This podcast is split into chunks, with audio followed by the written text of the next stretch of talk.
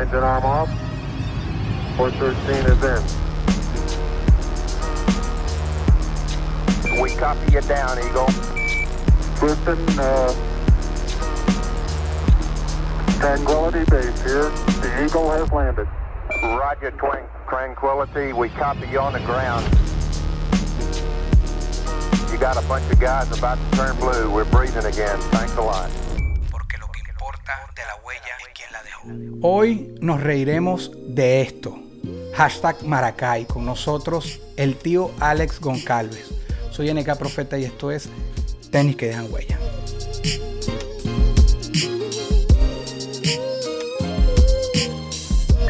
El siguiente episodio de Tenis que dejan huella es presentado por Entregas RS. Realiza tus envíos desde Miami, Orlando y Dallas a toda Venezuela.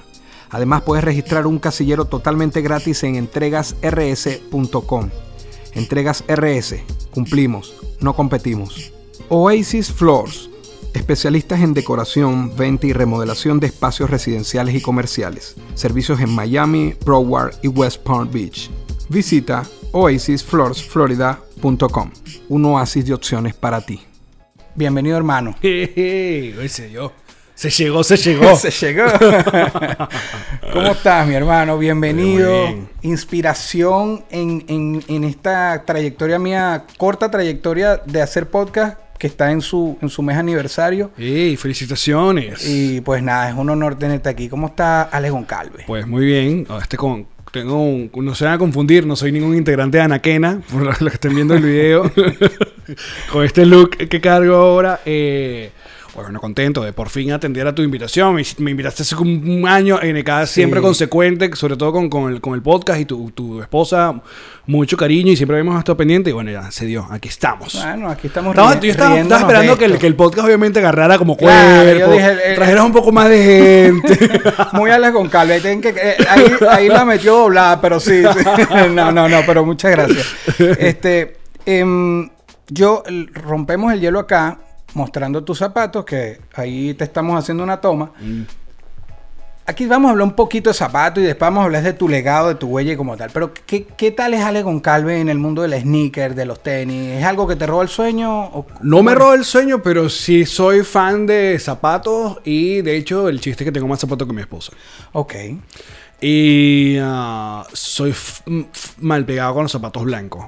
Ok, ¿y qué, qué estilo? ¿Eres, eres más de, de- de casual, más de deportivo? Si son blancos, ¿qué tipo? Son deportivos. Son deportivos. Y he pasado como varias etapas. Tuve una etapa eh, como en los 2000 es mucho de Adidas. Ok. Los All Star creo que eran. No, All Star no. Los Superstar. Los Superstar. Tuve como varios de ellos. También pasé por mi etapa Converse, como todos. Eh, Tú eres muy convert de estereotipo mío, sí, disculpa. pero, tengo de rato verte. que no uso Converse. Ok, ok. sí, yo sé. Eh, por bueno, por la onda Converse más rockera y tal. Yo me imagino tu época de radio, tal, convert. Yo. Siempre usaba Converse, Ah. sí. Eh, pero de un tiempo para acá, no sé, eh, como cambié y estoy muy, muy mal pegado con Nike. Entonces, por ejemplo, e- estos los tengo yo. Bueno, sí, vamos a ver la toma, pero Sí, sí, no, dale. eh, tengo exactamente estos. Y uh, Sí, una Hereford. Claro, ahí es cuando los nombres a mí no, no, No, no, tanto. Air Force One, ya, sí es un clásico. los Air Force clásico, One. Ajá. están los otros, los que son como más. eh, los Air Max, ¿puede ser? Air Max, sí, es tipo esa que está Ajá, ahí. Exacto, Ajá. tengo más de eso. Estos también me gustaban burda. Tengo un, eh, Las eh, Cortez. Las Cortés. Tengo la, obviamente la versión de Forrest Gump. Ajá, tengo clásica. esas, sí. Y pues sí, no sé. Aparte ¿Algún- tengo como cábala Ok. que cuando se estrena show de stand-up o cuando se estrena gira, siempre arranca con un zapato nuevo. Ok, ok, ok. Mm. Bien, eso está chévere, eso no lo había dicho nadie aquí.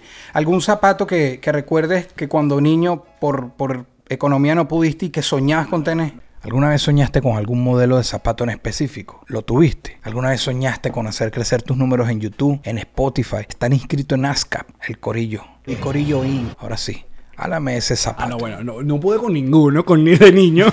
Creo que, sabes que mi esposa Karen está mucho en este asunto ahora de, de reencuadre y de cómo tu vida pasada y que, porque la- tus acciones como adulto vienen obviamente siempre de, de- de tu infancia.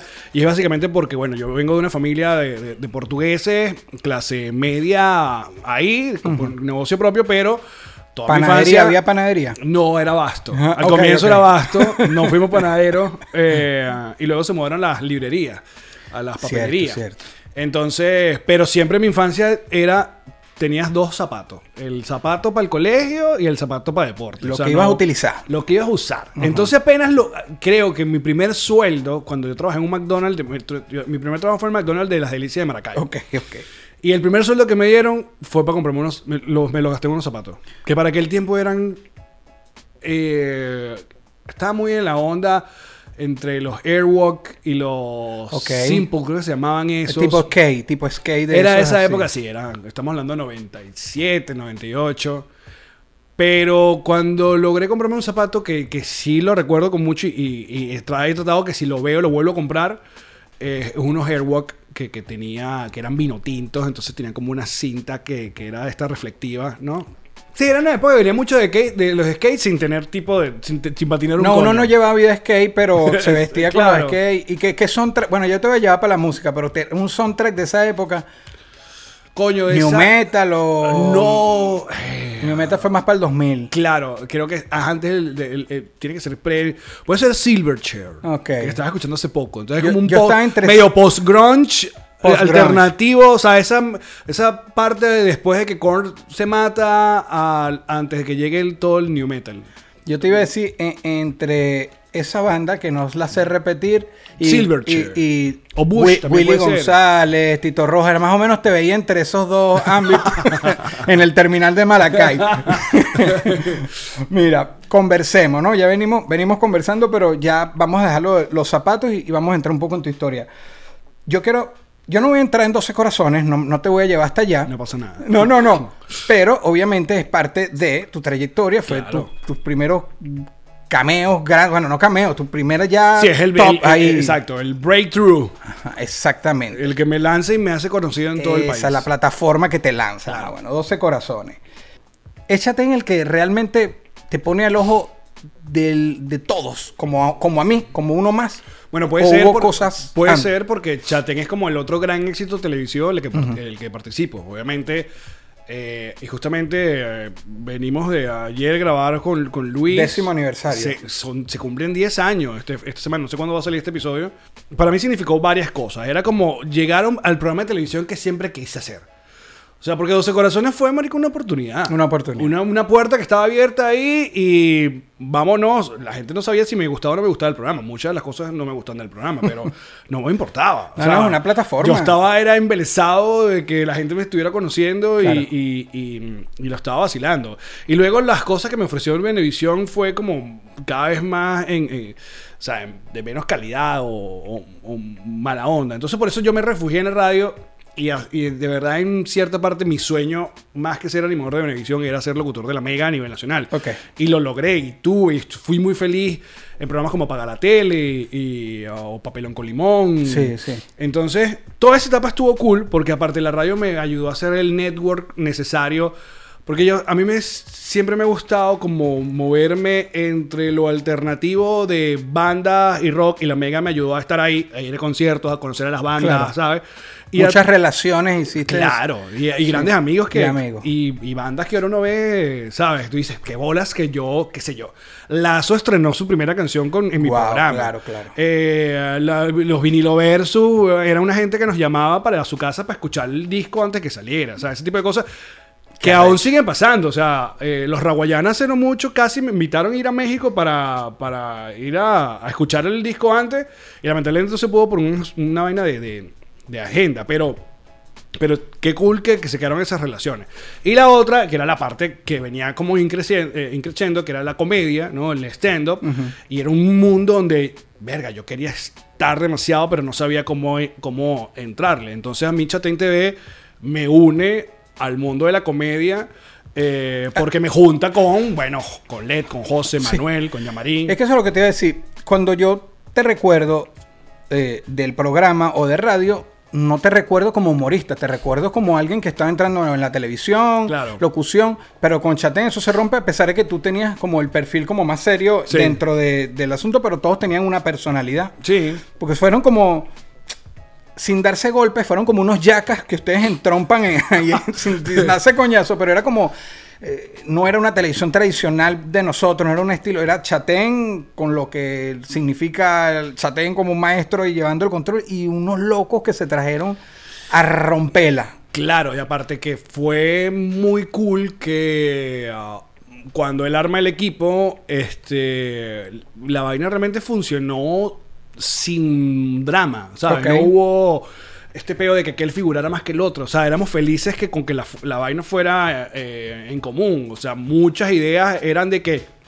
de que si capaz no sabías que tú no eras el hombre, sabías se le dabas a Manuel, porque sabías que Manuel iba a partir, porque Claro. Manuel hacía mejor imitación o era más arriesgado a la hora de ponerse cualquier huevonada. Sí, sí. Y yo sabía, yo de- desde muy, muy rápido supe cuál, es mi puesto en, el, en el equipo. Porque muchas veces en la comedia, para que el, la parte graciosa o, o ocurrente o, o que sea muy, muy extraña, necesita una parte seria también, ¿no?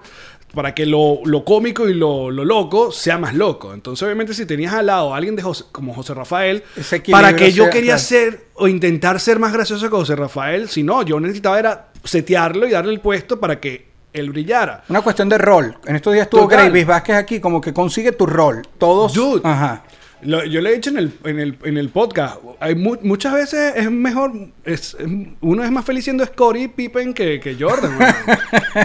Coño, nadie se imaginó a Alex Goncalves dando esa referencia, pero. Pues, ¿cómo no? Eh, um, Sí, sí. Y, y por eso es que, coño, eso que, que creo que es una parte que la, la gente o, ignora de, de mí, pero yo soy feliz y siempre he trabajado en equipo y siempre, eh, siempre sé eh, de juntarme con, con gente que me, haga, me ayude a mí. Claro. Porque yo sé que yo no soy yo no, yo no soy cómico. O sea, yo sé, yo entiendo la diferencia entre un humorista, un comediante o un cómico. Ok. Un cómico es una persona que tú la ves y ya te da risa. Claro. Su- sus expresiones, su manera de hablar. O sea, alguien que tú te, te- se- se- lo ves de una vez y te- este tipo es cómico. Claro. La Nutria para mí me parece un tipo cómico.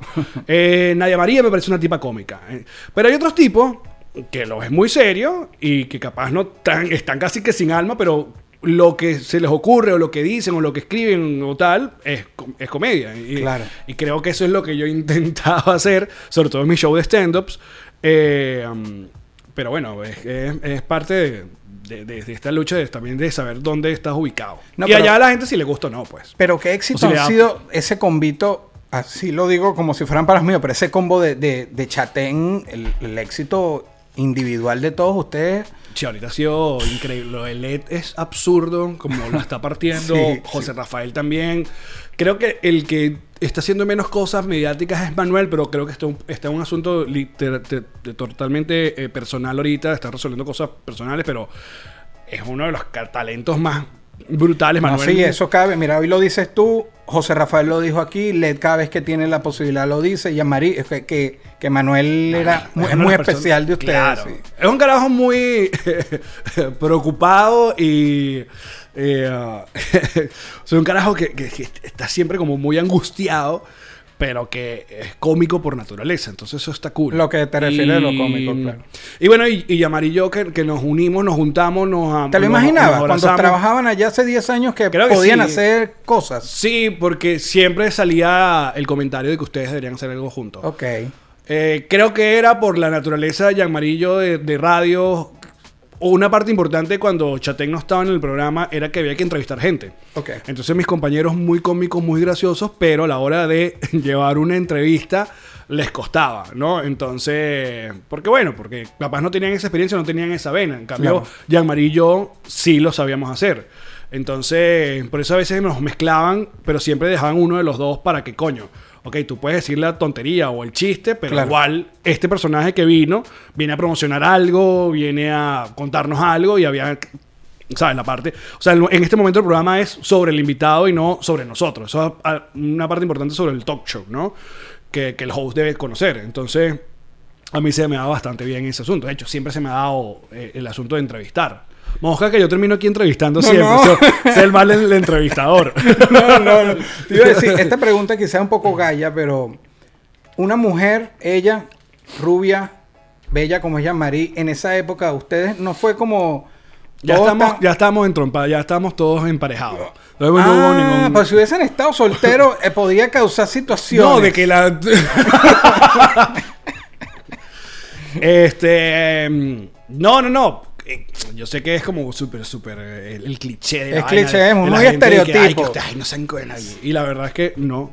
Creo que si hubiera pasado algo, ya se hubiera jodido el Sí, proyecto. la- a- la relación se hace hubiese- años y Yamari se, se ha convertido literalmente en hermana. Y bueno, uno le puede agarrar las tetas. Y pues, No, no, yo sé, yo, acuérdate que yo te sigo, pero no, no. Mira, este, los 90 atacan. Ajá, ¿qué pasó? Eh, eh, fundador, fuiste pieza clave no, ahí no, con- Marco es fundador, pero cuando yo entro le damos forma a Pero la fuiste el primer compañero de Marco. sí, sí, sí. Eso, a eso me refiero. Creo- o sea, creo que en cuando comenzó la fiesta sí se compartía con otros DJ. Creo que el hermano de Marco eh, ponía música, otra gente como. Víctor Méndez. Pero cuando hacemos la mancuerna, porque bueno, yo también soy. eh, Era mi gana de, bueno, de querer poner música y, y que me pagaran por rumbear. Pero también era el animador. Entonces yo era el que levantaba el peo de la fiesta y yo le contaba a Marco: Marco, esto tiene que. eh, la fiesta tiene que tener un, un increchendo, tiene que tener un cuento. Entonces eh, ahí pusimos como orden en la pea. Entonces yo comenzaba en la fiesta como, como más con, con rockcito alternativo que, bueno, al comienzo tú quieres escuchar y vas vacilando y luego lo íbamos subiendo hasta que llegara a empezar a sonar toda la porquería que Marco ponía de los 90, que era la parte divertida. Ya la gente a tal hora ya estaba como encendida y ahí era para abajo ya. o sea que fuiste como el que organizó más la cosa. Ordenamos la pea, exacto. el Tú tienes mucho de eso. Yo sé que te- este programa dura más de una hora hoy y este cuadro lo vas a mover para un lado. Las luces, esa no es la dirección. Eso se, ve- se ve mucho tu mano donde, donde compartes o donde tienes proyectos. se- se- tienes buen ojo para esas cosas. Tienes muy buen gusto. Sí, soy una ladilla. Te la pasas viendo cosas, me imagino, buscando. Sí. Sí. Sí, sí, sí. Pero ha funcionado. como- y es por eso que el, el estudio nunca termina de, de estar y siempre quiero Sí, como pero ese, re- mejorarlo. ese refrescamiento es importante. A mí me gusta, a mí me gusta cuando... El televisor duró poquito. Sí. Porque hacían, nos hacía mucha luz, entonces el no, no, no aportaba nada. Entonces, coño, también uh, pasamos por momentos donde el set tenía como demasiado periquito. Y entonces quisimos como, vamos a bajarle un poco la- el asunto, que sea más, más cálido, que creo que es la etapa que estamos ahorita. Este. Que no, no, la gente no se distraiga tanto con tantas huevonas que tiene el estudio, porque tiene un montón de vainas. Claro. Pero sí, me gusta siempre estar como cambiándole y, y consiguiéndole cosas al estudio. Bien, tú, tú eres uno de los máximos mm, este, representantes del estado de Aragua de Maracay. Tú cada vez que puedes tiras tu hashtag Maracay. Te quiero llevar para Maracay. Vamos por Parque Vamos para Parque Aragua, vamos para allá, para las ballenas. Cuando estabas chamito, te quiero llevar niño adolescente. ¿Qué, qué, qué, qué tan distinto era Alex? ¿Qué, qué, qué, qué búsqueda tenías en aquella época o, qué, o cómo perdías el tiempo en aquella época? ¿Qué, me, qué, qué tal ese Alex antes de, de- de salir de allá? Bueno, tenía el Te- grupete. te- tus papás te paran temprano, eran, eran de esas familias portuguesas que tienes que pararte a ayudar en- o, to- o no te tocan. No, pues cuando, cuando, cuando raspaba materia o cuando me regañaban, sí me mandaban a trabajar para Ok, el ok, negocio. O sea, ok. eso sí fue, sí fue castigo recurrente. Ok, ok.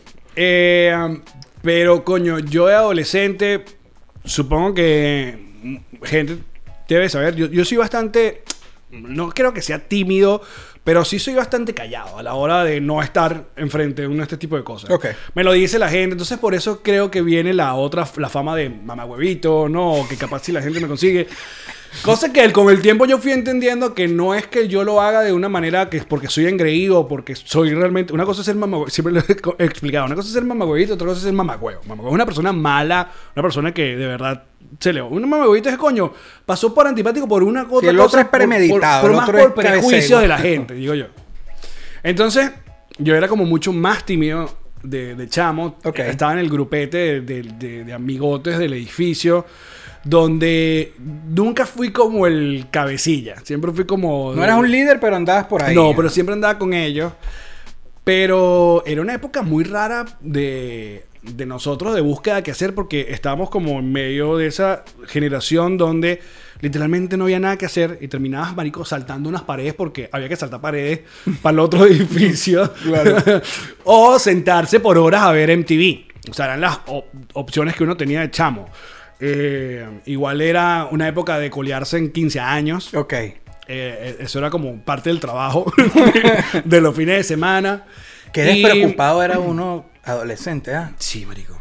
Por eso Desde que soy adulto y crecer, sí es como que, verga, porque... No, no. Y yo recuerdo que en esa época en- Maracay, como en los 94, 94, 95, no sé si tú te acuerdas, yo no sé qué tan, qué tan Sí, tranquilo que sí me voy a acordar. Tranquilo. Había la ley de, de, del vagos y maleantes y vaina. Había un pedo de que si ve- veía menores de edad en la noche. Sí, sí, hasta cierta hora, Te sí. llevaban para Layón. Era el, el- era el gran monstruo. Entonces siempre andamos con ese Ah, cae. en Maracay era así. Supuestamente. Sí. El, de nosotros, pues ya en esa época yo estaba allá en Valencia, yo soy Mm. de Caracas, pero era la Navas Espínola. Pero yo te entiendo el flow. Ok. Donde uno lo llevaba. Exacto, si para te- la cárcel, exacto. Eh, la el- cárcel que te joven- juvenil. sí, pero a era nosotros el miedo que había, el alayón. Recuerdo que caminábamos, que jode, marico. Caminábamos sin sentido, caminábamos porque, vamos, te voy a decir que de Parque Aragua caminábamos hasta el Toro de la Delicia solo porque no teníamos absolutamente nada que hacer. Sí. ¿Sabes? Y de los conciertos nos íbamos para la casa caminando. O sea, muchos de los conciertos del Hotel Maracay terminaban los conciertos de Desorden o de Zapato 3 y nos íbamos caminando en la madrugada. Claro, éramos 3, 4, íbamos, marico, partiendo botellas por la ¿sabes? Y luego llegó el rock, marico. La onda de que todo el mundo quería tener una, ban- una banda. Claro. Así como mi- sup- supongo que los chamos ahora todos quieren ser influencers, en mi época es que todos queríamos tener una banda. Entonces ahí empezó el peo de meternos en una banda, de comprar una guitarra, de pagar ensayos, de ir a conciertos. Pero eso y está brutal. juntarnos con... Sí, estuvo cool porque aparte Como, nos juntamos como con muy- gente... muy de aquí que también dicen que son las bandas de cocheras y tal, aquí en el norte, pero es- eso es fino. Sí, y y Maracay hubo un circuito interesante al final de los 90. Unas bandas brutales como Rebelión Andina, que eran unos chamos puros hijos de chilenos y, bolivianos y tal, que de niños los enseñaron a tocar música al altiplano, zampoña. El nombre está rechísimo con... con- Sí, pero luego los bichos crecieron y llegó el New Metal y juntaron, marico, New Metal con zampoña y charango y vaina y era un bandón que te. Rebelión Andina. Pi- Pilleno por ahí sí puede. Había otra gente que se llama Jugo Psíquico, EA. Estaba ahí por ahí. Ah, sí, yeah. Que era un clásico. Entonces, mi- mis, mis años entre 19 y 20 y pico era estar en, en bandas, porque aparte armé mi banda y, y era el cantante, porque no sabía tocar más nada. y ahí Ah, fue era cuando. vocalista. Claro, yo empecé Sí, a ser el cantante de Eutanasia. Y ahí es cuando yo desarrollo el asunto con la tarima. Es cuando yo ya me suelto con la tarima porque, marico, eh, literalmente te convertías en otro monstruo. Y luego de Eutanasia llegó My Way. Que la My Way es una miniteca famosísima en Claro, Maracay y Valencia. De las más famosas. Entonces hubo un cuento que yo fui a animar un concierto La de rock y tal.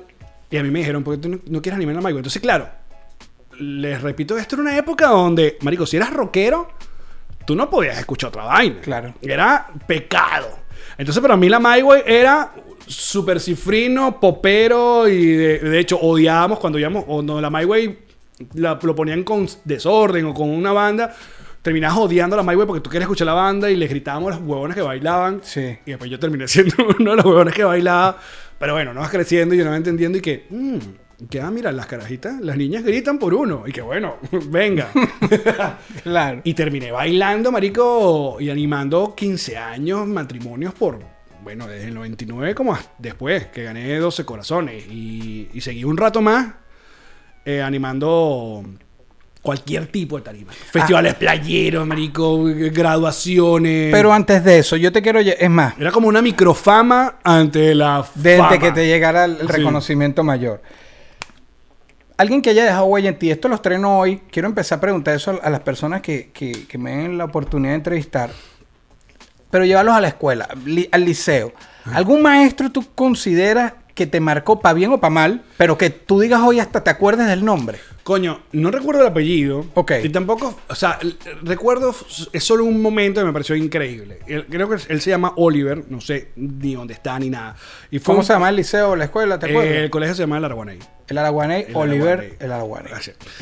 No sé si siguió, no sé qué tal. Bueno. Él era profesor de castellano.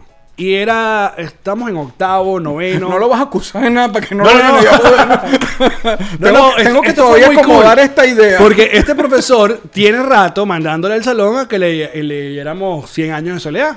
Y nadie en el salón le para bola. Ok. Y llega a hacer los, los exámenes de la vaina y nadie leyó el puto libro. El bicho una vez se arrechó, cierra la puerta del salón y el bicho nos... O sea, salió del personaje de profesor, de tienen que leer. Básicamente se- creo que se sentó en, el, escritorio y nos contó por qué teníamos que leer 100 años de soledad. O sea, nos echó como el chisme, el resumen del libro, así tipo, tipo vaina. Y se puso en el pizarrón Se sentó hacernos como un pana como un pana, dijo- cuento. Dijo, marico, ustedes tienen que entender que este cuento de la, de la, de, ¿cómo se llama? De García Márquez, que esta vaina, y empezó a hacer el árbol genealógico de los buen día y la vaina y esto, a manera de que todos quedamos así como, Qué arrecho. huevón. Y yo llegué literalmente a leerme el puto libro. Coño, es que por eso la pedagogía que, que se que aplican en lo- los los maestros, los profesores tienen que saber en cómo entrompar. Eh, Claro, hacerle, hacer algo interesante, marico, porque si te dan un libro de este Por eso que tú imaginas que después de eso tú hayas ido a tu casa o a buscarlo para ver qué es lo que es. Claro, y, Te- y me te- impactó te mucho. creó ese- Claro, y me impactó mucho esa manera de, de entromparnos, o sea, de que salió el personaje y eh, nos contó, esto es, este libro es importante, este libro representa esta vaina. Literal este libro- salió del personaje porque Sí. los maestros Eh, en la calle son una cosa y cuando llegan...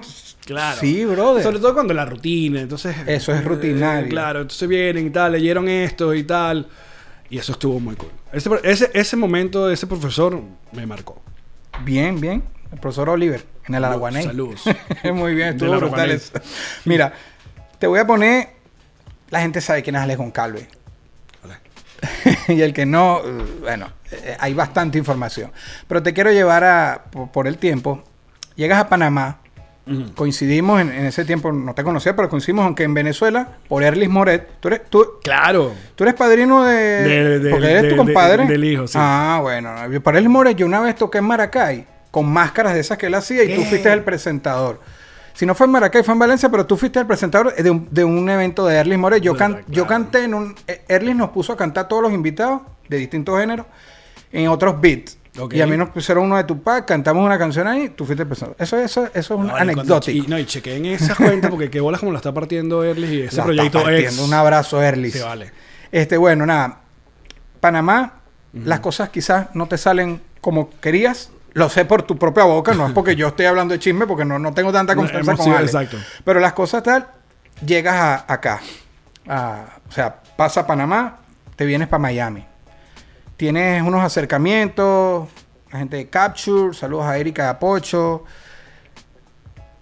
Armas un estando. Yo sé que me estoy saltando cosas, pero No, es que no. quiero, quiero llegar a nos reiremos de esto. ¿no? Yo voy a, a la primera presentación de Nos Reiremos esto como estando. ¿Iba a ser un estando o esto ya estaba planificado eh, un podcast? No, no, era en un show de stand Era como un show, pasé una gira y... ¿Tuvieron más después de ese show de Miami con ese mismo nombre? Eh, Porque yo no Sí, re- creo que fueron como un par de domingos. vaina Ok, pero no fue como que se fueron a No, no, rodar no, no. varios, varios... Ok. No. Nosotros disfrutamos mucho esa presentación, pero yo después escuché a Yamari que no sé si no se llenó lo suficiente o si esperaban otro feedback, no sé. Ella lo dijo en alguno de los 300 y tantos episodios. este, y a nosotros, pero a nosotros nos encantó. Y, y desde que estamos en Miami tratamos de ir a todos los eventos, de, de- a todos los que hacen stand-up venezolanos, queremos ir a todos para apoyar y, Claro. porque, y lo disfrutamos. A mí, literalmente, me cambia la vida, nos reiremos esto del, del aspecto de que me lleva al mundo del podcast y es un podcast que me quedo así como cuando sigues una serie, cuando sigues una novela, me quedé pegado. En algún momento pensaron, cuando estaba rodando, y ya quiero entrar, de hecho, nos reiremos de esto, que podía parar porque es un palo. Nos reiremos de esto, es un palo. Gracias. Este, que, que el podcast pudiera parar. En algún momento, o, o Yo- desde yo- que arrancó fue ya lo que sé, es. Yo siempre lo, lo- lo he pensado en, obviamente, hasta cuándo puedes ir con este, con este contenido. Y, y, em, sobre todo el- la fatiga que, que de repente se medio armó con la gran cantidad de, de- de contenido y podcast que aparecieron luego de la pandemia. Em, entonces tú dices, coño, eh, o sea, ¿hasta cuándo la gente va a querer escuchar el de repente el mismo cuento o la misma cosa? Y yo como productor siempre, siempre ando con esa, esa vaina, esa preocupación, hasta que llega la hora de grabar y aparece la magia, llamaré yo y pum, y sale un, episodio maravilloso. La gente tiene que entender weón, que hacemos dos episodios a la semana. No todos van a ser the best of the best. y, no todos los invitados te van a dar grandes programas. Sí, que eso no es una, pres- es una presión. Es una presión. Sí. Eh, sin embargo, creo que nos reiremos a tener una linda bendición de, coño, hay un montón de gente no solamente importantísima para nosotros, sino para la gente y que en el podcast, no sé por qué, se abren, weón, se, se- se- a gente que ha llorado ahí, gente que no conocíamos ni siquiera. Catherine Fulop, la primera vez que terminó Yo creo que esa es la, llorando la- una la cosa. fanática número uno del podcast. Es nuestra La- madrina, weón. Ella sí. hizo el, pro- el- el- el prólogo del libro. O sea, Sí. unas cosas que en, en mi vida me había imaginado que podía pasar. Y, uh, pero yo estoy muy contento con el, con el podcast porque el podcast logramos una comunidad muy bonita, una comunidad que nos apoya, marico, una comunidad que, mira, que en momentos que los necesitamos, sal- estuvo ahí y nos defendió y más que defendernos, nos apoyó y nos dio cariño. Eh, y eso fue gracias al podcast. Yo en- le- he hablado con todo el mundo que eh, yo he estado en la mejor emisora de radio, he estado en los grandes programas de televisión y yo nunca había sentido tanto apoyo de un fandom que con el podcast. O sea, el que te escuchaba en la radio sí te decía, me encanta tu programa de radio y chévere, Claro. pero como que pasaba y tal. Pero- pero los y creo que ya, y- sorry, y creo que en esos medios uno no estaba tan pendiente de crear comunidad. Creo, creo que eso es un, un- un- un- un concepto de esta época, de que marico, Es que es un concepto nuevo y a eso iba. A lo mejor uno veía al mismo José Rafael, a Led, a Manuel quizás no tanto, pero a uno los veía ustedes, era como que esos chamos, como que uno los veía como que iban a ser distantes. Y este flow podcast y el flow de estando tan bestial que están haciendo los venezolanos, ha dado como un acercamiento, porque esto es un flow nuevo. Yo, yo ¿sabes? Yo, yo fui a ver a Led y Led después salió así serio como es él. Pero a tomarse fotos con todo el mundo y Sí. súper amable, que uno dice, ¿sabes? Led te puede salir con una vaina, uno no sabe. Uno de los mejores podcasts que yo he hecho fue el de José Rafael Guzmán. Lo que te digo, la conexión que hice contigo. O sea, yo llego al podcast por Jean-Marie y conecto demasiado con ambos, pero me parece que el aporte tuyo al podcast es bestial. Pero creo que es esto lo que tú dices, este flow nuevo y antes que uno los veía como, ah, son de la televisión o son de la mega, la radio y tal, y es como que uno los veía, uno mismo se, se hacía ideas, ¿no?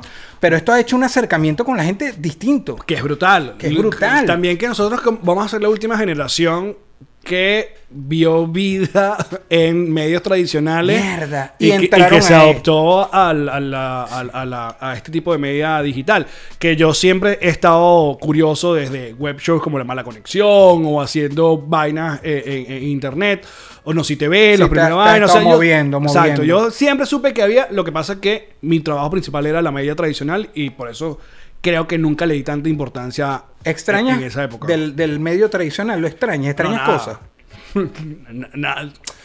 A ver, hay cosas que, que uno está medio acostumbrado, sobre todo cosas en la, en la- en radio, que era, bueno, esos tipos de reuniones que veían en diciembre y la fiesta de Navidad y, ¿sabes? y tipo de preventa, ese tipo de vida que, que- que uno tenía y, y lo que llamabas medio cierta estabilidad, que era mentira porque mañana la mega te decía Chao. Chaolín Ujú. era Chaolín. Claro. Y eso pasó con, o sea, con quien te dé la gana. Porque le pasó el show de la mañana que tú decías, no, nunca van a sacar el show de la semana y sacaron el show de la mañana. Claro.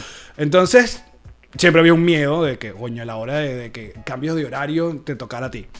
Entonces, coño, claro, si esto eres tú y este eres tú, tú eres el, el jefe, aparte que aprendí algo importante, sobre todo en este país, que somos dueños de nuestro tiempo.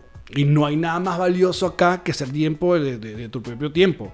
O sea, de, Marico, yo necesito la semana que viene hacer esta cosa, o me vienen a visitar y quiero Verga, dedicarle tiempo a mi papá. ¿Sabes qué? Bueno, puedo grabar tantos programas en una semana, dejo esta vaina así y me dedico a esto sin decirle, marico, rendirle cuenta a nadie, a nada, solamente cumpliéndole a mi audiencia y sobre todo a la, a la comunidad que tenemos en Patreon, que es la, que- la que nos mantiene Nosotros estamos en Patreon. activos con Patreon. el único coño. Patreon que estoy. Bueno.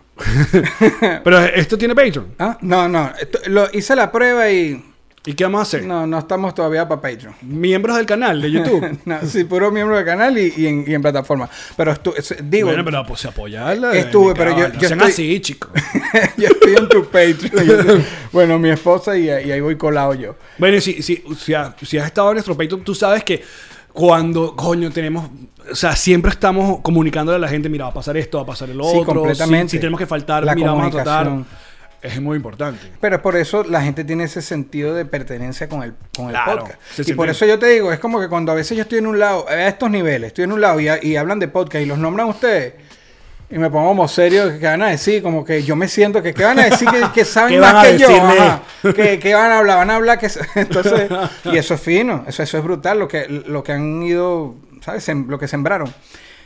Esa frase profética, nos reiremos de esto. e- ese nombre es por lo que estaban viviendo. Era como que, coño, emigrar, no nos sale a mí en Panamá, a Jan en Puerto Rico, se juntan aquí, intentan, y era como que nos reiremos de esto. Sí, es, es profético. Claro, aparte que daba perfecto para eso, para un show de stand-up. Y que se identificara la De que gente, tú, bueno, nos vamos a reír reiremos de esto, nos reiremos de esto, bueno, nos Sí. vamos a reír. de esto. Y la otra que es eso de tranquila, que algún día nos reiremos de esto.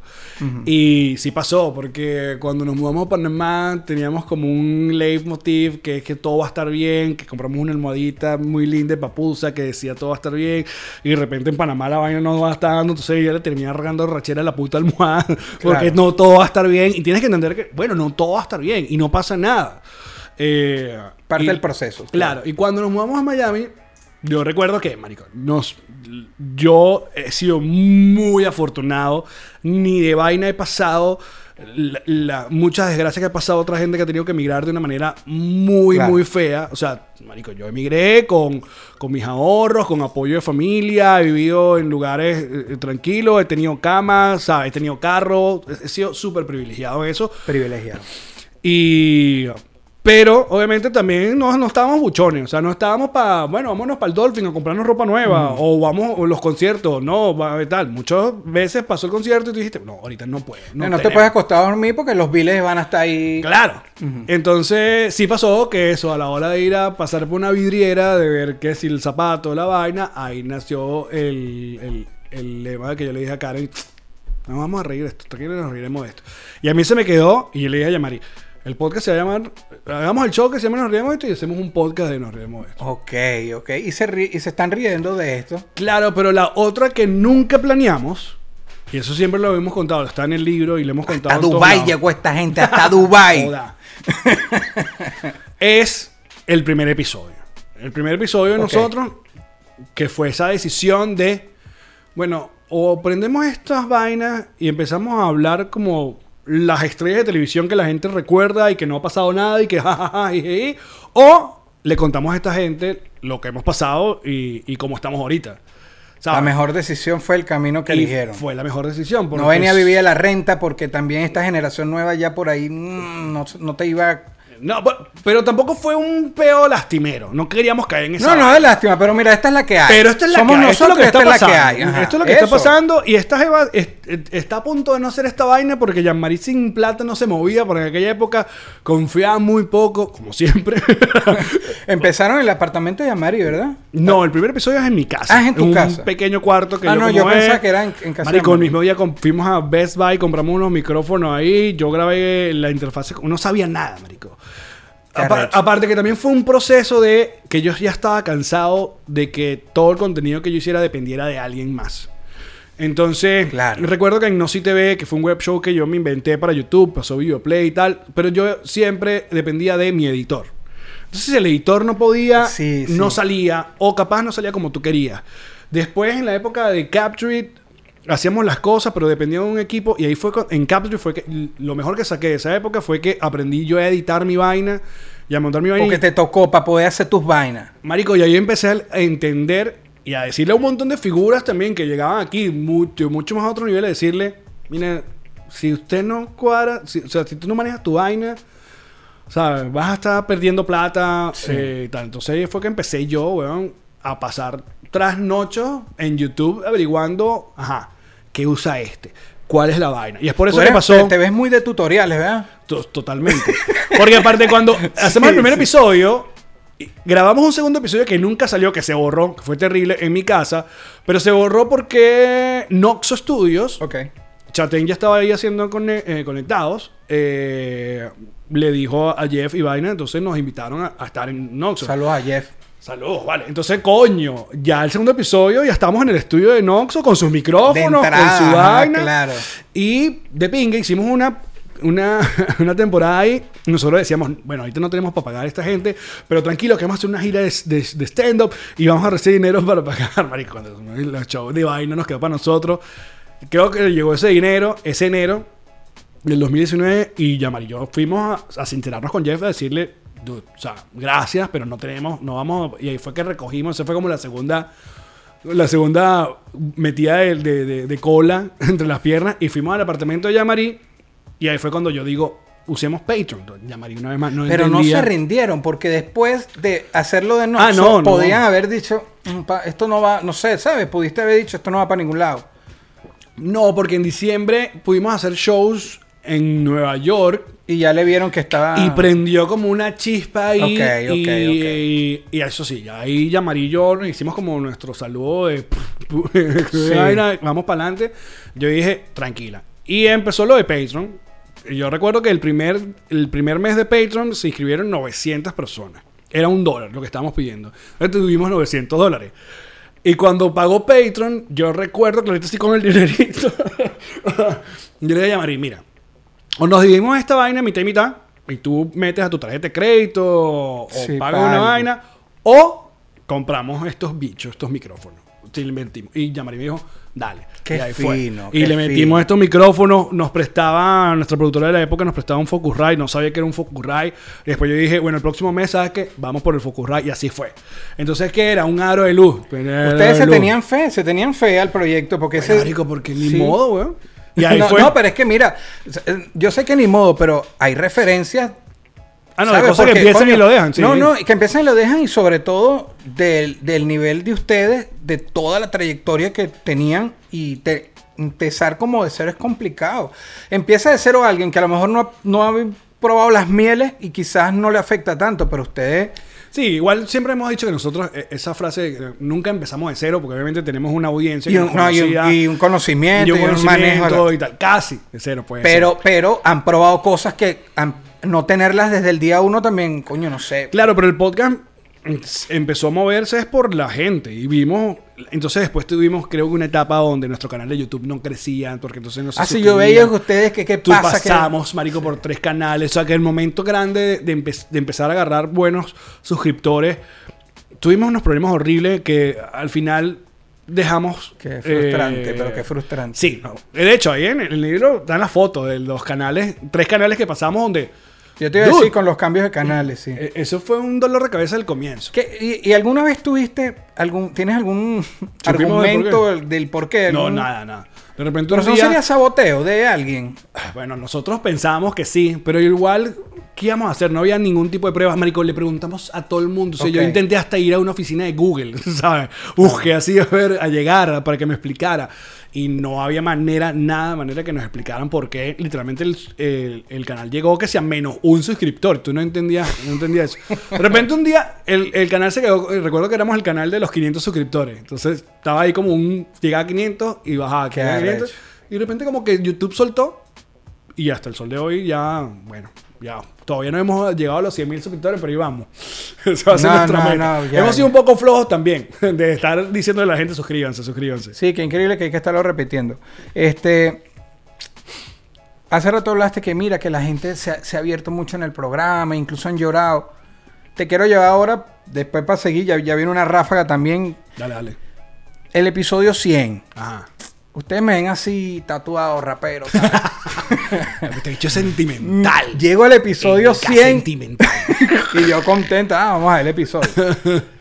y es al final, o sea, ustedes dan como un, es el episodio 100, es un, es un número importante, Sí. ¿sabes? Tres cifras ahí, están hablando al final de todo lo que han pasado. Y tú vas, al final, das como una reflexión y de paso es como que casi que se te olvida la cámara, aunque volteas a verla, pero empiezas a hablarle como a Jean-Marie, lo que pasamos, le pones las manos, tal, te quiebra y yo viendo la vaina y que... Chamo, entonces yo le digo a, a mi esposa, le digo, ¿viste el episodio 100? Eh, no, no lo he visto. Velo, no, no lo escuches, le digo yo, no lo, no lo escuches, velo, porque lo, lo oímos en Spotify y en, Ajá. velo en YouTube. Y después me manda un poco de caras llorando y tal. Ese episodio fue muy emotivo, brother. No sé qué tanta gente te habrá hablado recién que pasó, pero Coño, yo porque, lloré con ese episodio, bro. Eh, a ver, odio, odio caer en, esos, esos, esa esquina medio cursi. Es para que es- la gente piensa que. Yo no- odio no llorar, weón. Y me hiciste llorar viendo un podcast que es para relajarme. Y yo, coño, su madre, weón. Pero creo que, coño, parte del enganche que también tuvimos en los primeros años, que la gente iba con nosotros con el cuento. La gente nos iba acompañando en, marico, estoy llevando a estos panas. Sí, el proceso Como que- a crecer. Entonces pasamos del apartamento a, vamos a meternos en el garaje de Ale y vamos a convertir esta vaina. Y la gente aportó, marico, plata, me enviaban Sí. cosas, los regalos, la vaina, y íbamos ahí. Entonces era como un pequeño cuento de cosas que íbamos alcanzando. Eh, y bueno, Yamar y yo también venimos de, de- de esa época de, de, de, bueno, de llenar lugares a no llenar lugares. Entonces tú decías, coño, Claro. esto, volvimos a tener el cariño de la gente. Y era como, ah, como un bálsamo, sumamente cool de saber que con un proyecto que era nuestro, o sea, no, aquí no hay un productor ejecutivo, aquí no hay una vaina, sino una vaina siendo nosotros, para bien o para mal, marico, o sea, la gente se juntó y nos, nos quiere y, y que aún se mantiene y, y insisto que hemos tenido como la, de las mejores etapas del podcast en, en- en los últimos meses con invitados increíbles porque la otra es que ya empezamos a, a como a medio administrarnos un poco en, los episodios que queremos hacer solos con la gente que quiere que, que queremos llevar al podcast o que Que va al también te podcast. pusieron una barra así, ¿sabes? Cuando están eh, sí, con Kiko, tú dices, madre mía, Kiko. Sí, uno cuando term- uno termina ese tipo de programas como diciendo, marico, ¿y ahora qué? O sea, sí, a- a mí me pasa, a mí me pasa. Y tienes un tipo como Kiko y... ¿Y ahora qué? Pero de repente sale un Raúl... tipo- no, pero tienes un tipo como Kiko y después te a- revisas un mensaje en el que profeta cuando me vas a invitar para el programa, coño, estás claro, mano, yo estoy claro, yo estoy claro. No, chicos, hay que ya No, no, que ya no, nos reiremos Pero ya. escúchame, yo, yo entiendo, desde que hacer Pero, no podcast- impo- pero es que no importa quién sea marico. O sea, yo No, lo- pero uno sí le pone una presión. No, pero para nosotros es importante que llevar gente que tú sepas que te va a dar un buen contenido y que va a ser una buena conversación. O sea, nosotros no hemos llevado gente porque, ay, porque eh, tiene buenos followers, tiene buenos números, no va. Si hay un poco de eso, es normal. Claro. Que obviamente quiere tener gente, pero hemos tenido gente que las. eh, No sé quiénes son, y de repente, ¡buf! Un programazo. ¿no? Sí, O sí. los que, los que son menos populares, son menos mediáticos. O sea, programas como Lecheo Pardo, weón, eh, eh, es uno de mis favoritos. Cierto. Es que o no, el yo- de yo- Rafael yo- yo he Cavieco, conocido- weón, ese es uno de mis programas Yo favoritos. conocido a mucha gente y cuando te digo conocido, desde cero, que no sabía quién era, o conocido que uno. Ah, yo sé quién es ese, y después dice, mierda, qué tipo tan pana, o qué, o qué arrecho esto que le pasó. Es, bueno, esa es la idea de los También uno podcasts. genera como un sexto sentido de saber, eh, este puede darnos un buen programa. Eh, uno de los más Claro. recientes que la gente le gustó mucho fue con Lola y Gringo Venezolano. Ah, una pareja de influencer acá que son muy amigos y tal, pero tú dices, bueno, capaz hay una gran audiencia o parte de mi audiencia que no sabían quién era, aunque tienen buenos números. Pero yo sabía lo que me iba a dar ese episodio. Y ese Claro. episodio se ha vuelto de los más exitosos de la, de la última temporada. Igual que Raúl González o Wilmer Coño, Raúl. González, que tan- pero mira la gente que está nombrando a Bueno, pero, eh, pero muy cool que un- un- uno lleva al otro y, y eso habla muy bien de, de- del programa porque, marico, la gente se, se ¿cómo se llama? Se comunica. Entonces, de repente, por ejemplo, una sorpresa que tuve esta semana es que yo le había escrito, ya habíamos tenido a Mónica Pascualoto y habíamos tenido a Camila. Entonces, yo le escribí random, no soy su amigo y tal, y le escribí a María Alejandra Requena. Escribí por DM, así todo abusador, y que ya tuve a Pascualoto y Camila. Me faltas tú. Marico, te lo juro que eso fue como dos años. Me contestó que sí anteayer. Al mensaje ¡Ay, querido! No había visto esto, claro, cuando tú quieras. Y tú dices, coño, ¿Qué? qué, bolas cuando una gente, marico, Sí. de CNN, ¿sabes? Sí. Una, una figura de esa. Aparte que a mí, tú sabes que a mí me encanta cultura pop y creo que nos reiremos. eh, eh, lo, lo estoy como trabajando de que sea un, un cuartico donde la cultura pop venezolana o reciente o la contemporánea que de ahí le recuerde a generaciones las vainas que se hicieron. Claro. Por eso que a mí me gusta tener ese tipo de personajes. Un montón de gente que no sabía que Raúl era el de Chamocrópolis. No los, no los machaba, weón. O le perdió la Pero, pista. pero es que también depende de la edad, porque yo- Claro. yo, yo, de una me fui para Chamocrópolis. Claro, pero hay gente ahí. que no, Pero hay gente, sí, que no sabía. Pero es que eso también O sabe es que es el tipo de Univisión. O había gente en Venezuela que le perdió la vista porque más nunca lo Pero vio. impresionante todo lo que hecho ese pana. Una, una vaina, que- una locura. No, y terminó, ¿sabes? Un programa súper, súper suavecito, buena onda. Eso que a la gente le encanta y tal. Sí. Pero ahí está. Yo sé que lo quiere y no me voy a quedar con el mérito, pero una propuesta de programa ¿Cuál? a JR Petare. No, Charico, yo- Ah, por favor. me encanta. Va pendiente, va pendiente de NK y, J- y si van los dos. y ahí mata, ¿viste? Vámonos. Mira, te voy a, hacer- eh, te, te voy a decir un- un- una cuestión. Vamos a ver.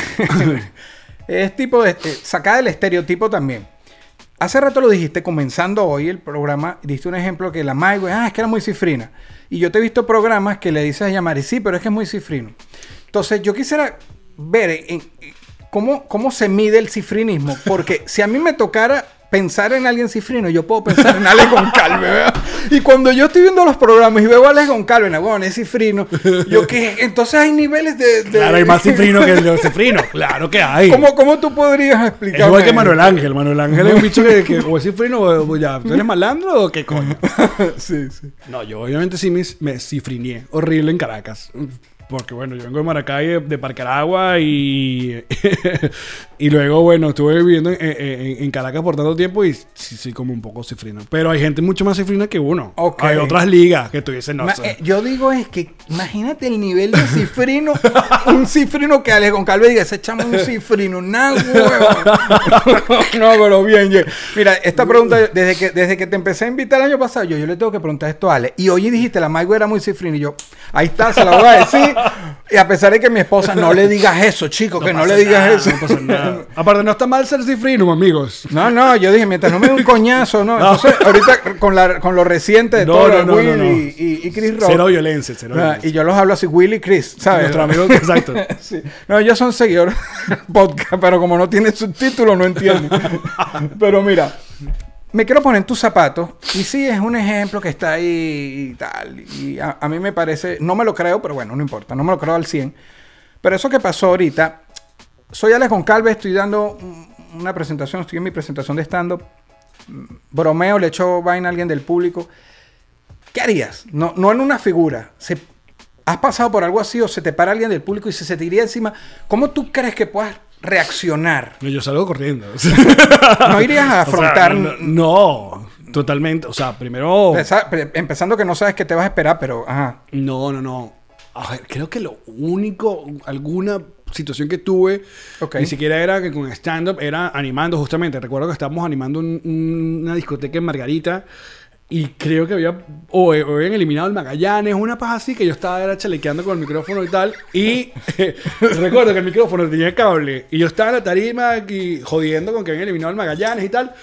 Marico, y literalmente un tipo, yo siento que me jalan el micrófono y cuando veo abajo, huevón, un bicho así que me dice, cállate la boca. Por lo del Magallanes. Por lo del Magallanes. No, Y yo creo que- no, Yo creo que tú te puedes meter, no sé, con, con los símbolos patrios, pero con No, los- el, el deporte y esas cosas.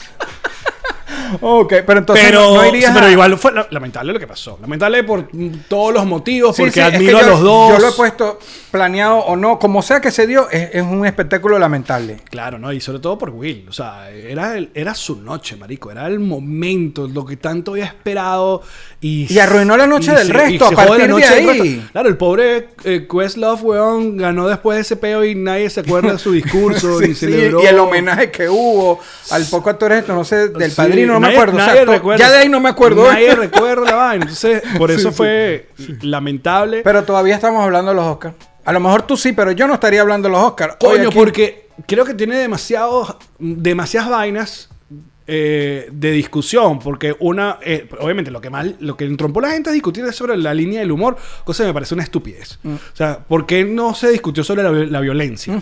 No, la gente se- de una fue al chiste, buscándole las cinco patas al chiste, ¿Viste, marico. ¿Viste Jim Carrey que duro le lanzó a Will? Ah, marico, porque no le lanzó duro, marico. Dijo No, dijo lo que era, lo exacto. que era, es. Pero es que decir lo que es es difícil. lo- no, no es muy fácil de ver y a mí me sorprendió. No, no, o sea, sí. eh, un come- ¿qué esperas de un comediante? Que eches chiste, aparte, ese era un chiste. Y de paso, pero la gente le paso buscó, Will, no, Will es de comedia, o sea, no será de stand pero es, de, es un actor de no, comedia. se estaba riendo del chiste. Se rió del chiste, tal. sí. Entonces, nadie entiende qué pasó. Igual a mí me pareció hasta, mira, me vas a perdonar, o sea, tú sabes de, de cine, de música, yo, yo sé que tú sabes.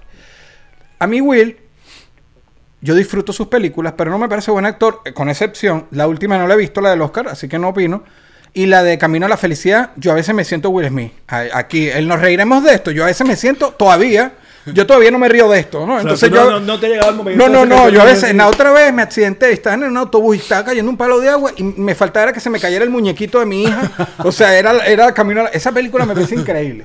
Pero hay otras como él, Hitch, Hancock, que a mí la actuación no me gusta. exacto. Ajá, y yo digo, yo le vi con mi hermano como hasta una mala actuación después que da el golpe y se devuelve. Era como ver a Fresh Prince ahí, como el príncipe. No sé, no me. No, no Pero sé. igual, todo el mundo, a todo el mundo le cae la locha cuando él grita la vaina. Cuando él grita la vaina y ve esa cara de ¿qué pa? Yo el- y el discurso de después tampoco me gustó. No me pareció fue inspirador. peor, Fue peor, peor, porque en vez, en vez de arrancar diciendo la perdí, discúlpame Chris, no, le pidió disculpas a un montón de gente y a Chris Rock no. Sí. Ahí se me cayó horrible. Entonces, yo lo que espero, supuestamente la, la última noticia, antes, cuando estamos hablando de esto, que entró como una especie de rehabilitación y espero que de verdad Ok. se, se revise, porque eso es lo que llamo, eso marico, eso fue un, un snap, eso fue una Sí. vaina que le, que le está cargando de otras cosas que uno no sabe y mira, Bueno, terminó- que uno no sabe, porque es que también ahora él y la esposa, en- cada vez que tienen oportunidad de estar en una cámara, te sacan un cuento nuevo, como el año aquel que ella me engañó con el que limpia la piscina. Unas vainas que ya nos estamos enterando mucho, Will.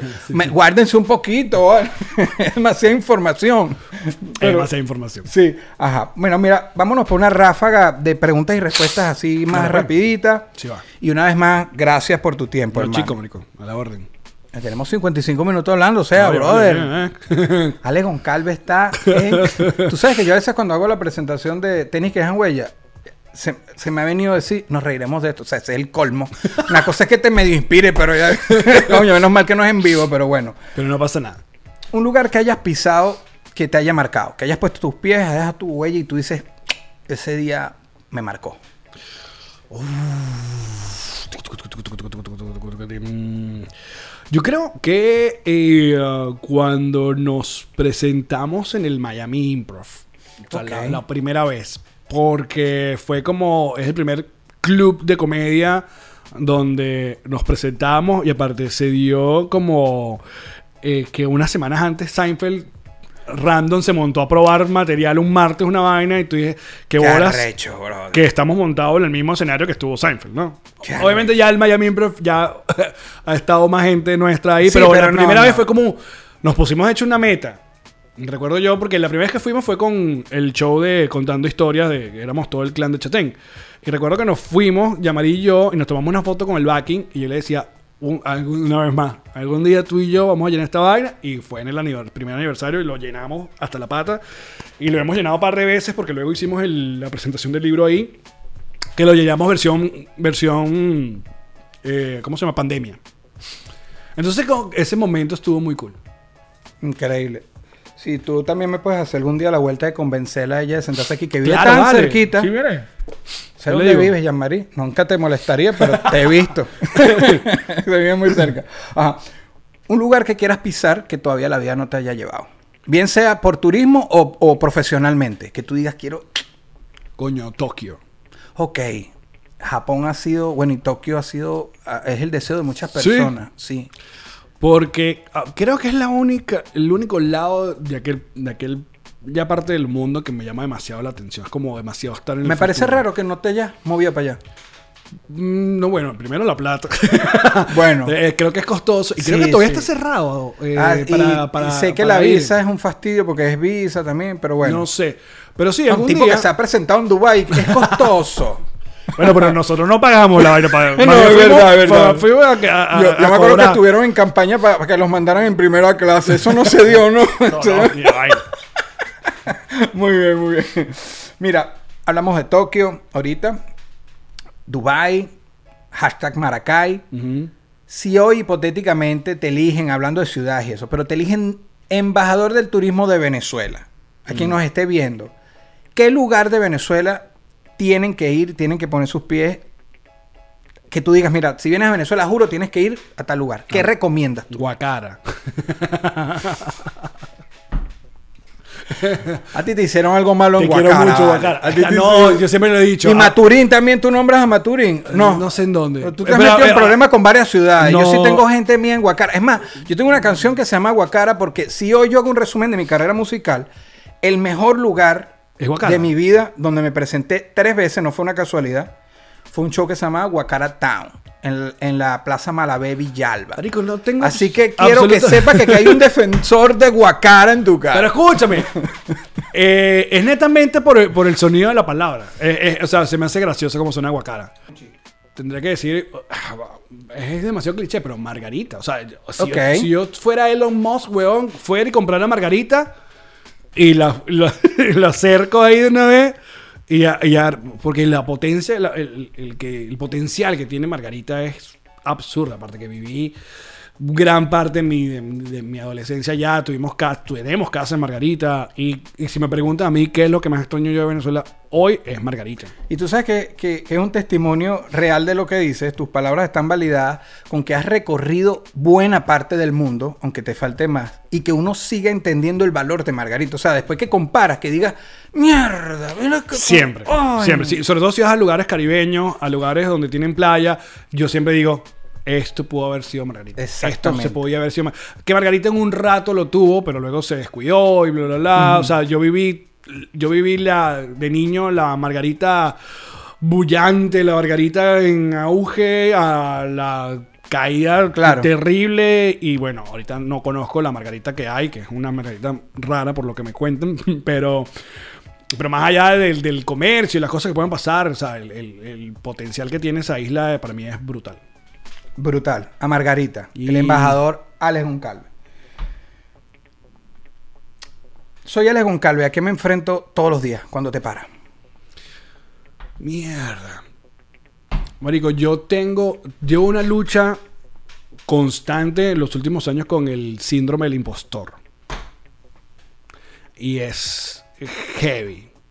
O sea, ese, ese síndrome que yo no sabía de qué hablaban, pero todo el tiempo estoy como desvalorando lo, que hago o pensando que no merezco lo que tengo o que yo estoy consciente que hay gente que es mejor que yo y como que me voy dando mi puesto. Entonces es una mezcla rara entre estar claro, que siempre es importante estar claro en, bueno, en tu puesto y em, en las cosas o por qué tu contenido se consume por tanta gente y no por otro, otra cosa.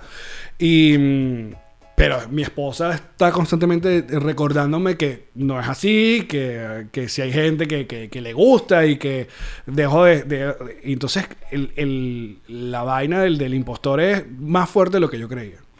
Me sorprende porque no es algo como que se te vea, no es algo como que, pero brutal saberlo. ¿Qué te hace feliz? Y, uh, marico, un concierto. Música. Ahorita fui a ver a John Mayer, que era uno de los artistas que había que, que había quedado. Fue uno de esos artistas de nos reiremos de esto, no tengo plata para verte cuando llegué a Miami en 2017. Ya, ya. Y luego llegó la pandemia y tú dices, qué bolas, me quedé sin ver este pana. Y afortunadamente volvió. Y cuando vino, ya tenía coño para comprar unas entradas. No compré la más cara, pero unas buenas Bien. entradas. Por eso yo quería ver a este tipo bien. Y lo vi, fue todo, Orico, lo que, lo que pensé en cuanto a sonido, qué bien que no fue una excepción, sino que No, no, no. rompió la expectativa ahí. Siempre para mí un concierto, eh, concierto es la mejor plata eh, gastada en la vida. Sí, sí. Concierto y viaje. Pero los conciertos, coño, quisiera ir a más. Quisiera ver, de hecho, quisiera ya tener la posibilidad de ir a cosas que ni siquiera consumo.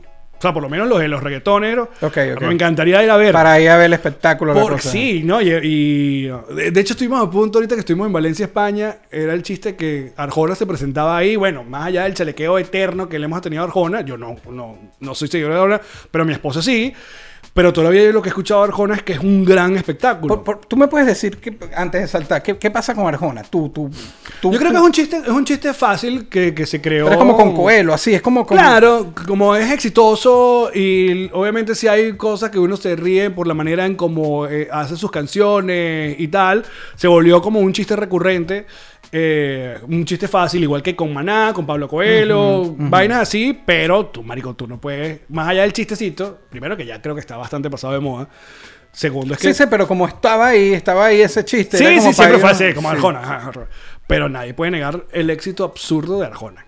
Nadie. No, A mí, Hasta yo, el sol de hoy todavía sigue yo no llenando. consumo todo lo que él ha hecho, pero yo lo llegué a ver a él como una especie de rapero que cantaba temas como si el norte fuera el sur, unas cosas que tú dices, mierda, me explotaban la cabeza. En la época en TV. Pero bueno, Arjona, estás invitado también. Mira, Pero los conciertos, muchachos. conciertos son conciertos. ¿A qué le temes? ¿A qué le temo? Fíjate. O sea, trato de no, no, O sea, los miedos así como de la vida y, y de tal. No, no pienso mucho como en, en eso. Eh, miedos, miedos ya más eh, razonables, como, qué sé yo, la oscuridad y tal. Marico, descubrí no hace mucho que, que era claustrofóbico. Ok. Entonces tengo un pánico. a- a- bueno, no es que no es que es una vaina muy grave, pero eh, fue una vaina que descubrí no hace mucho. Lo del. ¿Cómo se llama? Lo del- La la claustrofobia. claustrofobia. Pero le puedo ten- creo que le puedo tener miedo. Eh, mm, no sé, lo normal, como perder seres queridos, pues. Claro. Eso es lo básico. Claro. He sido también una vez más eh, afortunado de que toda mi gente está conmigo Gracias a Dios que, Ah, cuando fuiste a Venezuela y saliste por, por la frontera yo estaba sufriendo y yo este, estaba aquí con nos reiremos de esto que fue hacer para allá para la Bueno, frontera. mi papá no, no, dice, tocaba, obviamente, "Sí, ah, obviamente. Fue esa llamada y que 20. y Sí, que, sí, gracias a Dios. Y bueno, mi papá me acaba de cumplir 72 años. Se ha muerto cuatro... se ha intentado cuatro veces y ahí sigue. Muy bien. Pero tu salida por, por Maracaibo, por Cuco de fue terrible toda esa historia. por Maicao. por Maicao. Ah, por Mai- ah, fue por Maicao. Sí, Lo que es que la computadora te la quitaron. y que- los papeles, si no, no te la una vaina así. No, no, ese cuento fue horrible. No, no, no. Mira, tenemos una máquina vintage, una máquina del tiempo vintage. O sea, solo para ir para atrás. Ok. ¿Qué época tú elegirías ir? Puede ser dentro de tu propio tiempo u otra época. Hace como el meme y que, para, ¿qué? ¡Jamás! Eh, ah, mm, a ver, que, de que la, la que no viví sería divertido como los 70, puede ser una época divertida de, de- de como ir a, ver qué tal, cómo está esa, esa, esa época. Y de la que viví podría ser obviamente vivir los 90 ya un, un poco, porque claro, yo los, cuando arranca la década tengo 10 años, entonces hay buena parte importante que no le presto atención, ponte los primeros 5 años, cosas como el disco de Michael Jackson o Nirvana y tal, que eso lo descubro como cinco años después. Eh, Aparte de una época donde no había ni internet, tú no sabías, ¿sabes? quién cantaba qué o qué coño si no había un hermano mayor o un primo que te contara y te dijera, pues. Bien, y me imagino que en los 70 aprovechas tres días en Woodstock y ahí, Eh. ahí, ahí sale ya probado de todo. Mira, en una palabra, las siguientes personas. Quiero que me las descri- describas en una palabra. Ok. Ok. Led Varela. Gato. José Rafael Guzmán. Osito. Manuel Silva. Jamón. Luis Chatén. Luis Chatén. Escuela. Y Jean-Marie. Hermana. Está bien. La respuesta, las primeras, o sea, jamás las vi venir. De jamón. Es- jamón, bro. Lo que pasa es que LED lo definió perfectamente Jean-Marie cuando dijo que LED es un gato. Ok. Y es así. Le- eh, como un gato, Sí, puede sí. ser el tipo más cariñoso con uno. O y al día pues, vez, marico, sí. te- no te paró ni media bola. Lucho no sigue a Es ninguno. una perfecta definición. No nos sigue a nadie en, en- en- en Instagram y tal. El bicho puede estar, pero cuando nos encontramos y tal, es como lindo. José Rafael, bueno, porque ya sabes que es tan cuchi y a la vez tan loco. Y Manuel, porque bueno, obviamente el amor al por lo ibérico y a jamón serrano es inmenso. Genial. Necesito pedirte un top 5, el tóxico, le digo yo. eh, porque los top son, tú sabes, ¿por qué no metiste a este y a este sí? Pero de 5 podcasts en habla hispana. ¿Ok? Para ti. Que me des un top 5. Si quieres, aleatorio, pero nómbrame 5. Ok. Es complicado porque no escucho mucho en español. Ok, por eso en español. Pero de los que cons- consumo o sé, el podcast de Alex Fernández, que es un comediante mexicano, Ok. eh, al mismo tiempo ellos tienen, Alex Fernández tiene otro podcast con Frank Evian que se llama La Liga de los Supercuates, que es un podcast totalmente dedicado al mundo geek, nerd, sobre películas, superhéroes, tonterías, eh, ñoños. Puede ser el segundo, La Liga de los Supercuates. Eh, el, el humano es un animal. Es un gran experimento de podcast que obviamente lo, lo, lo, lo- recomiendo.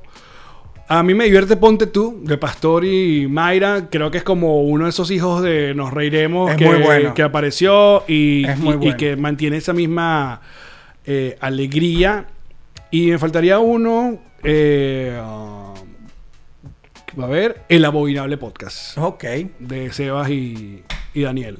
Brutal. Es otro de los que Cuando puedo, paso. Igual siempre estoy chequeando. Siempre estoy chequeando en la No, no, Nutria. y- y- siempre y- estoy chequeando a Gao, Ruiz. Y esas cosas cambian, eh, pero te- como un top cambia. Mañana te preguntas en otro lado y dices otro cinco. Sí, sí, sí. Eh, eh, con los podcasts pasa mucho eso. Pero con los compañeros de uno, siempre estoy atento a lo que están haciendo, que están haciendo.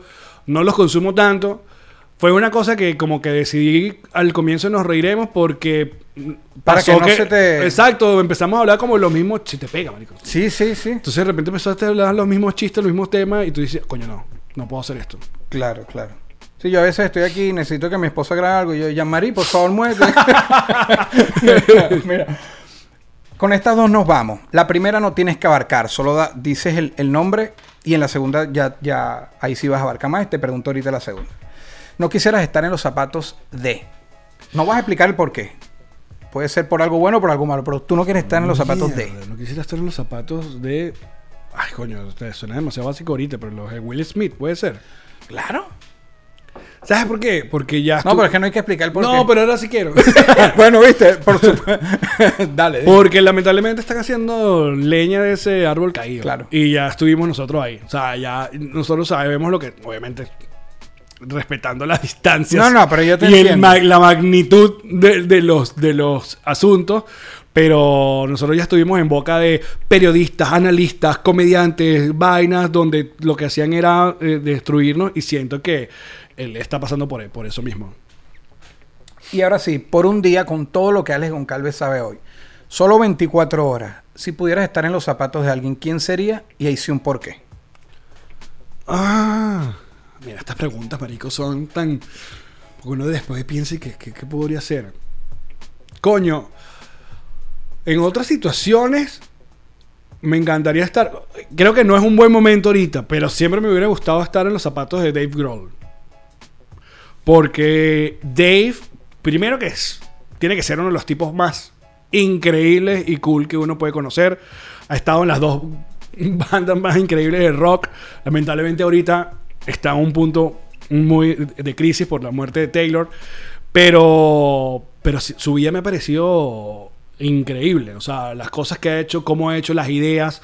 O sea, él de una banda o la idea de una banda tan brutal como es Foo Fighters ha hecho otro tipo de proyectos y documentales y, y ¿sabes? Ese, ese tipo de cosas a, a- a- mí me, me gustan y por eso yo creo que Dave es un- unos buenos zapatos para estar, aunque obviamente que estamos hablando un momento trágico, pero bueno.